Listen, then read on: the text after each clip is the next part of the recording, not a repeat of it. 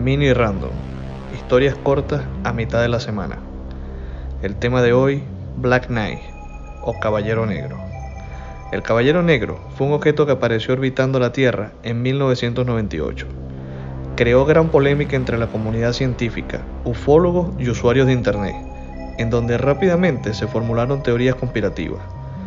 Según una de ellas, afirmaba que el objeto era de origen extraterrestre y con unos 13.000 años de antigüedad. En concreto, este era un satélite extraterrestre con propósitos desconocidos para nosotros los simples humanos.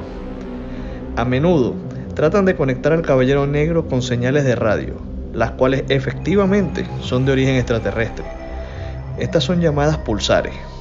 El mismo Nikola Tesla la conoció de primera mano durante sus experimentos de radio en 1899.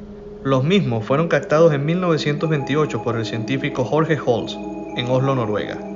Luego, en 1973, el astrónomo aficionado Duncan Lugnan analizó los ecos de radio de Holz y especuló que podría tratarse de una sonda extraterrestre de 13.000 años de antigüedad.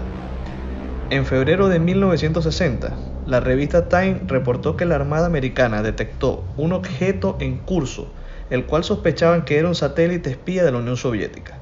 Posteriormente, en 1963, el astronauta Gordon Cooper reportó haber tenido un avistamiento de un ovni.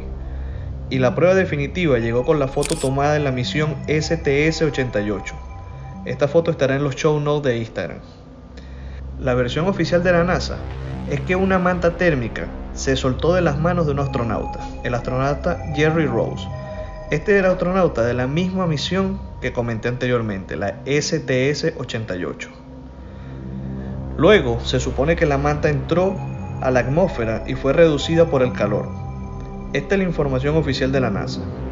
La cuestión es que siempre existirá la duda entre las conspiraciones y la realidad.